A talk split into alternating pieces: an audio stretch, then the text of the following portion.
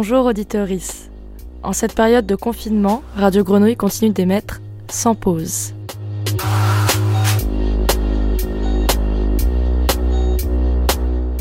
Pendant ce temps, nos esprits travaillent à vous concocter quelques productions maison. Vous écoutez le 88.8 et c'est Léna. Depuis mon salon, j'ai eu en ligne Anne-Christine Poujoula, photojournaliste pour l'agence France Presse, qui couvre actuellement Marseille. Bonjour Anne-Christine. Bonjour. Anne-Christine, vous avez plusieurs casquettes, photographe de news, photojournaliste, photoreporter. Euh, quelle appellation vous semble la plus proche de ce que vous faites? Bon, photojournaliste ou reporter photographe, euh, les deux conviennent.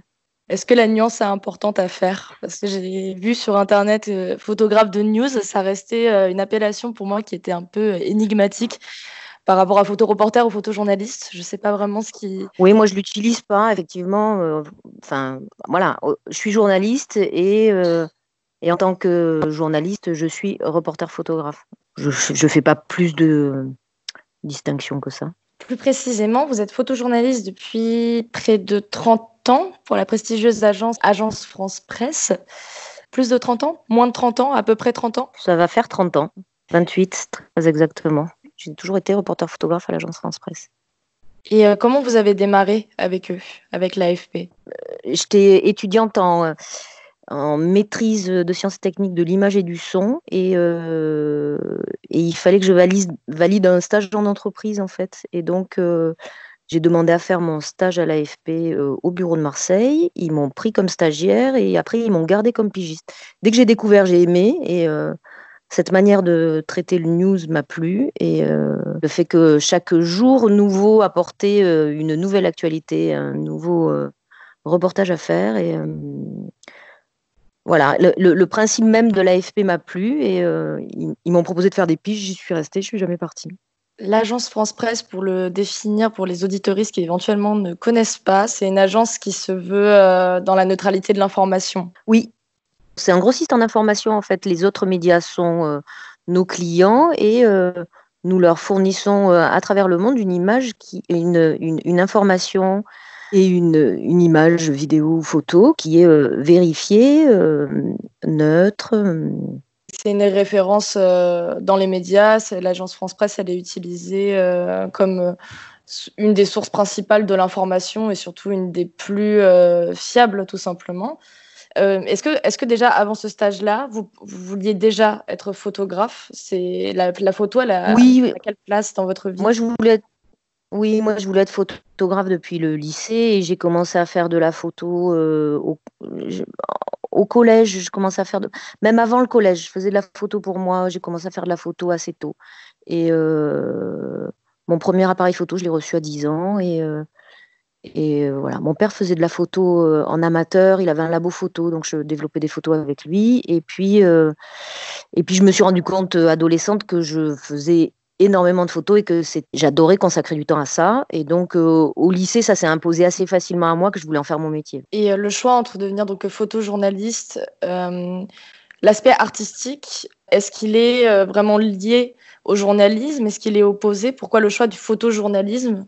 Je trouvais le défi qui consiste à essayer de sortir une image à partir d'une situation existante à laquelle on ne peut rien euh, était plus intéressant que d'avoir à créer une image de toute pièce. Alors peut-être que j'avais pas assez de euh, un imaginaire créatif. Il y a, des artistes qui créent euh, des images de toutes pièces parce qu'ils ont ils, ont ça pour eux d'avoir un, imaginaire extrêmement foisonnant et, le talent qui va avec cet imaginaire-là pour le transformer en image. Moi, j'ai très rapidement plus était fasciné par euh, tous les photographes qui travaillaient à partir du réel et à partir d'une situation existante et qui arrivaient à en faire euh, une image qui aurait du sens, soit un sens journalistique, soit effectivement un sens plus personnel ou plus artistique. Ce qui m'intéressait, moi, c'était de travailler à partir du réel. Et quand vous avez commencé, donc c'était il y a 28 ans en tant que professionnel, donc à l'époque on était encore à l'argentique, donc vous avez commencé avec euh, cet outil-là. Maintenant, vous faites plus du numérique, il me semble. Pour vous, c'est que ça reste un outil euh, encore envisageable, l'argentique? Est-ce que c'est quelque chose que vous continuez à pratiquer? Oui, alors, c'est pour moi comme un paradis perdu euh, dont j'aime bien me dire que je vais y retourner. Mais parce que j'ai gardé mon labo, parce que j'ai gardé mon agrandisseur, j'ai gardé mes cuves pour, euh, faire du tirage, j'ai même gardé du, papier. Et j'ai gardé des boîtiers argentiques et, je, je, trouve que ça a un rendu euh, incomparable. Et moi, j'aimais beaucoup le tirage, le tirage papier. Le fait est que j'en fais plus. Le numérique a ouvert un champ des possibles qui est, qui, est assez amusant aussi finalement. ce sont des supports très différents, ils ont, ils ont chacun leur avantage, leur inconvénient. Moi, l'argentique, ça reste un rêve où je, dans lequel je me dis, ben, j'y retournerai un jour. Quoi. Il y a une, une, vraie nostalgie en fait de l'esthétique euh, de l'argentique. En même temps, vous, je sais que vous avez beaucoup photographié, vous photographiez encore euh, euh, le sport, donc euh, vraiment l'actualité sportive. Et donc, euh, je, me dis spontanément, quand même, le numérique, ça a dû libérer beaucoup, beaucoup de possibilités, et spécifiquement pour le sport qui nécessite des grandes vitesses Exactement. et photographier énormément. Pour ces raisons-là, alors pour les deux raisons que vous venez d'évoquer et et pour d'autres, effectivement, les, les, boîtiers, d'abord, les appareils photo se sont, se sont perfectionnés et très, très clairement pour le sport ça a vraiment ouvert des possibilités de photographie de, sport qu'on ne pouvait pas voir avant. Voilà, en termes de netteté, en termes de haute sensibilité qui permettent de figer des mouvements qu'on ne pouvait pas avoir avant, en termes de focales qui ont été euh, améliorées. Euh, voilà, il y, a tout un monde qui s'est ouvert pour, euh, pour la photographie de sport avec le numérique. Donc il n'y a pas de a pas de nostalgie non plus à avoir euh, point de vue euh, professionnel. Moi, c'est plutôt d'un point de vue personnel, au niveau du, du rendu personnel que je trouvais dans l'argentique, qui, qui, euh, qui, a quelque chose qui lui est propre, une espèce de poésie qui lui est propre, voilà. On a parlé aussi finalement de vos débuts dans la photo, donc liés aussi à l'argentique. Vous avez débuté à Marseille. Vous avez habité longtemps à Marseille 28 ans, je crois. Enfin, non, 20, 26, enfin, à peu près, quoi. Je suis Là, je suis hum, en poste à Paris depuis euh, bientôt deux ans, en fait. Mais j'étais en poste à Marseille pour l'AFP euh, pendant toutes les années qui ont précédé. Vous, quel lien vous entretenez avec Marseille après y avoir travaillé autant de temps?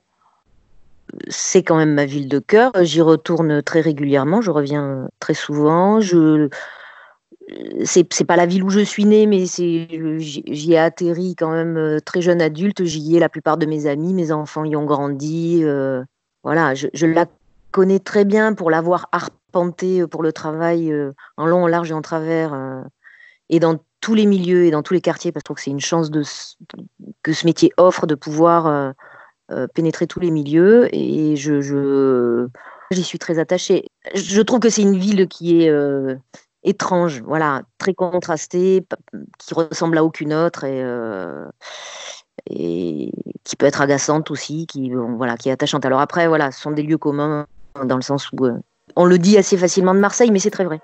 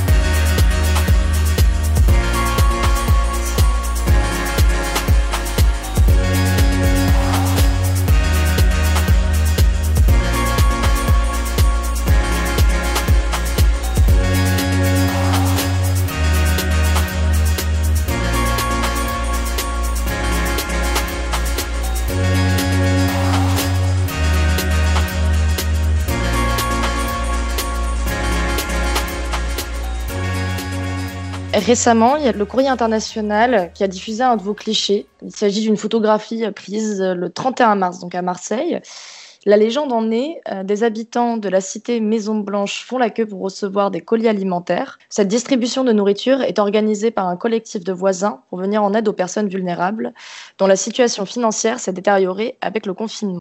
La photo, pour la décrire euh, pour euh, nos auditorices, elle est entièrement prise par le béton, euh, le sol en est, euh, l'arrière-plan est constitué par un immeuble. À son pied, des tags et devant, au centre, cinq personnes attendent avec des sacs de course vides.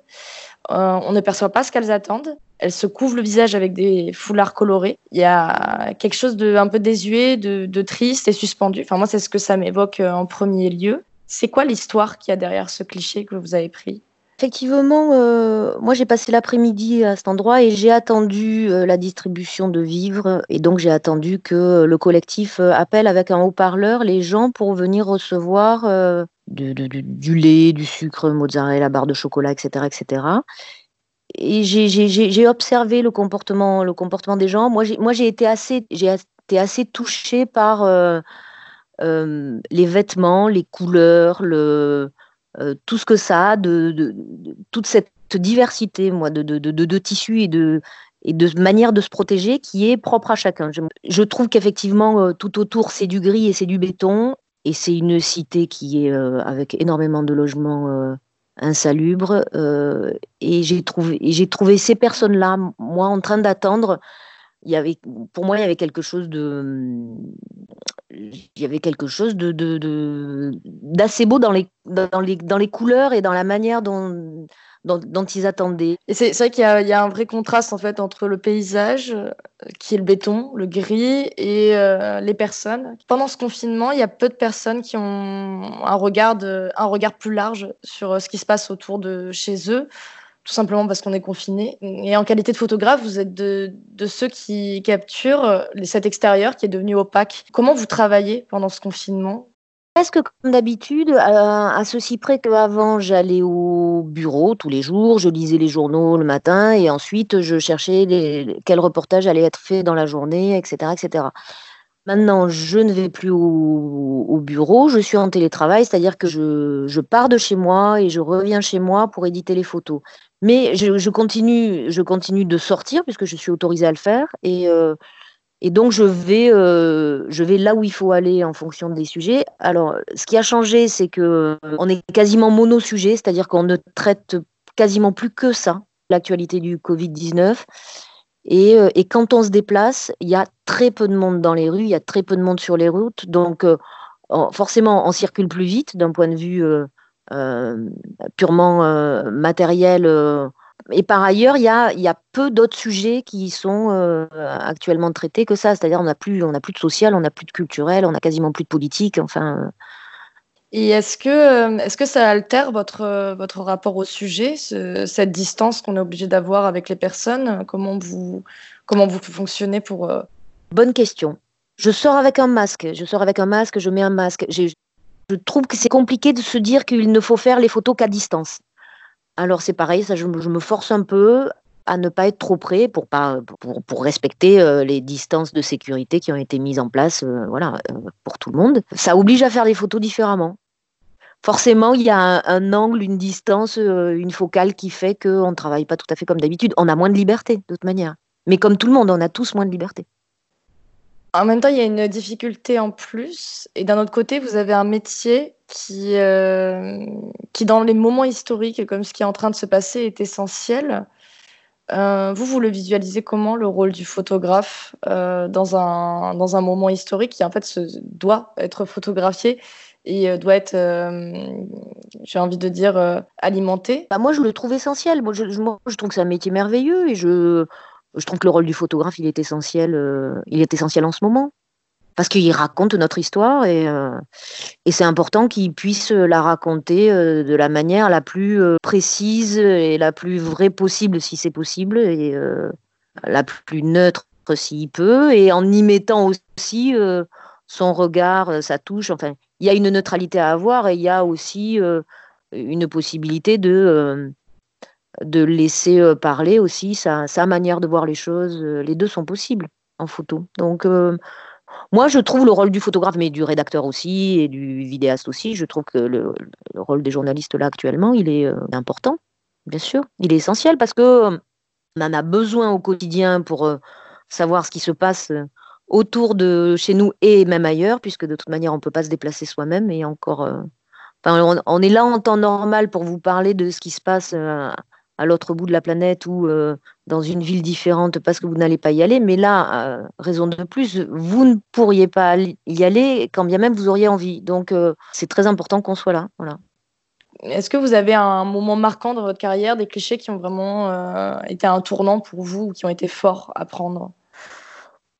Alors, un tournant, je sais pas, parce que moi je trouve que finalement euh, tous les sujets petit à petit euh, s'imbriquent et puis forment une mosaïque qui, qui, va, faire euh, la, la, richesse de ce que j'ai vécu et, et, de mon métier. Après, il y a, y a des moments plus difficiles, il y a des moments où il faut aller faire des photos et où c'est et où c'est difficile. Je pense que actuellement, pour beaucoup de photographes qui travaillent euh, sur euh, euh, des centres de réanimation, des soins intensifs, je pense que tout ça, là, actuellement, les photographes, ils, ils, doivent le vivre difficilement, comme tout le personnel soignant aussi le vit difficilement. moi, à titre personnel, là, sur Marseille. Je ne sais pas si dans les semaines à, venir, je vais avoir ce genre de reportage, mais pour l'instant, euh, lié au Covid-19, euh, je me suis occupée de, faire ce reportage à la Cité Maison Blanche, personnes qui vont voir le professeur Raoult, donc c'est plus... Euh, c'est moins difficile pour moi que pour d'autres photographes de l'agence, je pense. Après, moi, dans ma, dans ma carrière, je me, je me, suis retrouvée à devoir couvrir le crash de la Germanwings qui était euh, dans les Alpes de Haute-Provence il, il, y a quelques années, ça, ça a été un reportage très difficile. Ça a été très difficile psychologiquement parce que euh, euh, parce qu'il a fallu aller dans la montagne, sur le lieu du crash, au plus près, enfin au plus près possible. Pas forcément au plus près possible, mais à un endroit d'où on, on, pouvait voir ou comprendre ce qui s'était passé et comment l'avion s'était encastré dans la montagne. Voilà, moi, ça, ça reste un de, un, de mes reportages les plus difficiles. Il y a eu également euh, l'attentat sur la hum, promenade des Anglais à Nice, euh, où je suis partie dans la nuit pour euh, faire les photos au matin et, ensuite, et ensuite enfin, renforcer le, le, bureau de Nice qui avait déjà son photographe sur place et qui a fait les photos pendant la nuit. Je pense que ça a été extrêmement dur pour lui de faire ça aussi. Et je suis restée sur Nice pendant les jours qui ont suivi et ça fait partie des reportages qui, qui marquent quand même euh, psychologiquement. Oui, qui, qui demandent, euh, j'imagine, qui demandent une, une, posture et une manière de photographier euh, très différente de, de, celle du sport, par exemple. Oui, forcément. Oui, oui. Ah non, mais psychologiquement, c'est beaucoup plus.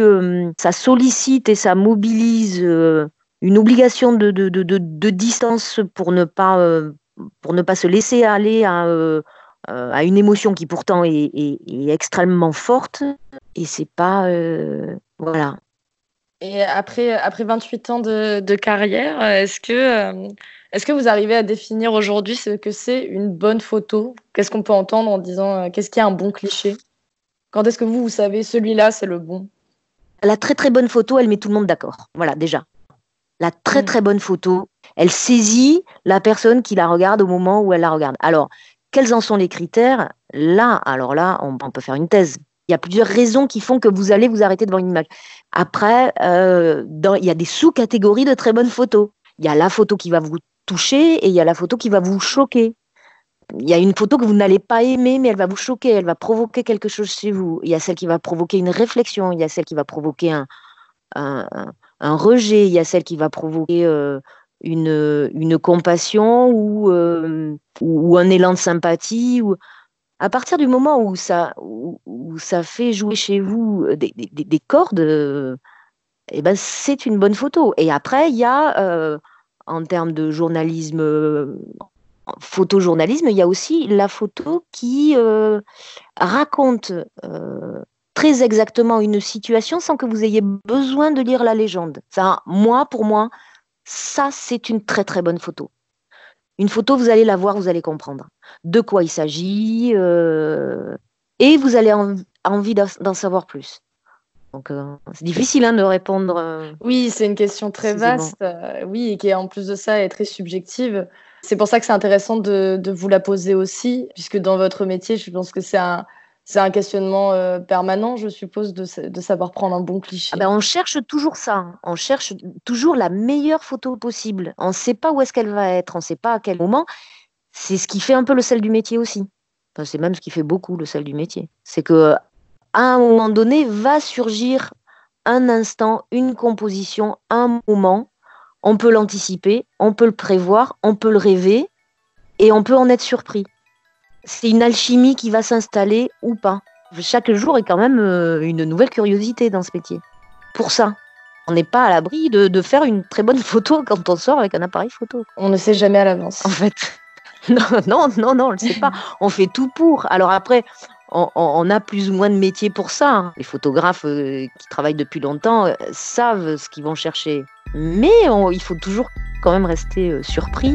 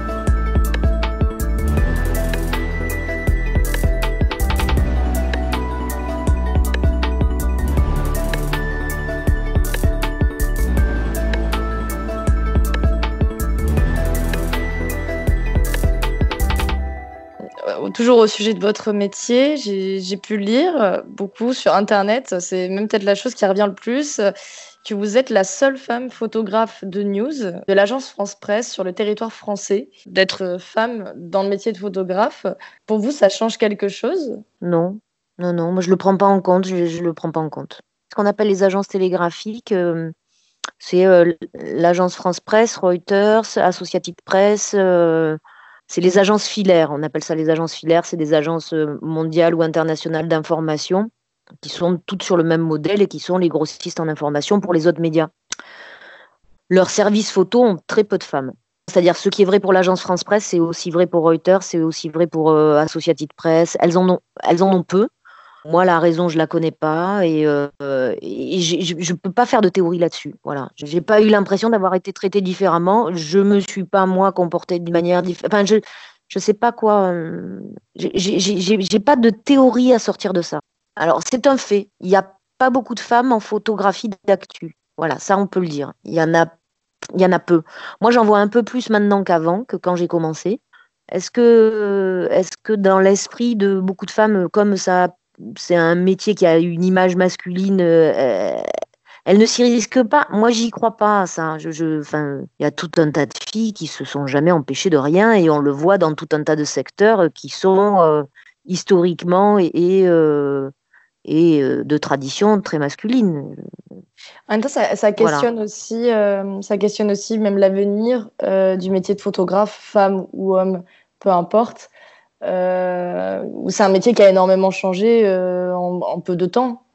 Euh, du, fait, du matériel qui a changé, du fait de l'accessibilité de la photo, même techniquement. Vous, aujourd'hui, est-ce que, vous avez la sensation que c'est un, métier qui a vraiment changé en termes de perception, en termes de pratique sur l'ensemble de votre carrière entre le début et maintenant? Oui, alors oui, il a évolué. Il a évolué parce que techniquement, on, on ne fait plus euh, les, photos de la même manière et, donc il y a un champ des possibles qui s'est élargi. Et après, il a évolué parce que économiquement, euh, les supports ont changé, les tuyaux par lesquels passe l'information ont changé, se sont démultipliés en même temps. Euh, économiquement, il y, a, tout un tas de secteurs de la presse qui a été fragilisé. Il y a des photographes qui ont, ont beaucoup plus de mal à pouvoir vivre décemment de leur métier parce que économiquement, euh, les, prix euh, ont baissé pour vendre des, images, etc., etc. Donc il y a tout un tas de secteurs dans lesquels les photographes ont été fragilisés, les, photographes indépendants, les photographes pigistes. Il y, a, il y a beaucoup de rédactions qui ont décidé de se passer de photographes salariés. Il y a euh, des rédactions qui ont décidé que un photographe pouvait aussi faire de la vidéo. Or, ce n'est absolument pas le même métier. Il y a toute une partie du métier qui a été tirée vers le bas économiquement aussi. Alors que on a de plus en plus de supports euh, qui ont besoin et qui sont friands de plus en plus d'images. Et ce sont des images euh, là où euh, vous aviez 24 heures pour présenter des images liées à un événement parce que vous attendiez le journal du lendemain. Vous avez maintenant avec Internet des, des sites d'information qui réactualisent leurs images ben, en, continuellement, même pas toutes les heures ou toutes les demi-heures. Et donc les durées de vie des images euh, sont, euh, sont extrêmement faibles. Et par ailleurs, il y a tout un tas de ventes de, euh, photos d'actualité sur Internet qui ont été, dont le prix est dérisoire. Il y, a des, photos qui ne pas le prix d'un carambar ou d'un bonbon Haribo. Enfin, c'est monstrueux, ça n'existait pas avant. quoi. Oui, il y a eu vraiment un changement de perception aussi de la photographie. Ah ben, oui, ben, c'est-à-dire que les gens consomment de la photographie sans se demander à quel prix elle est produite. Anne-Christine, je vous remercie pour cet entretien. C'était un plaisir. Merci beaucoup. C'était un plaisir.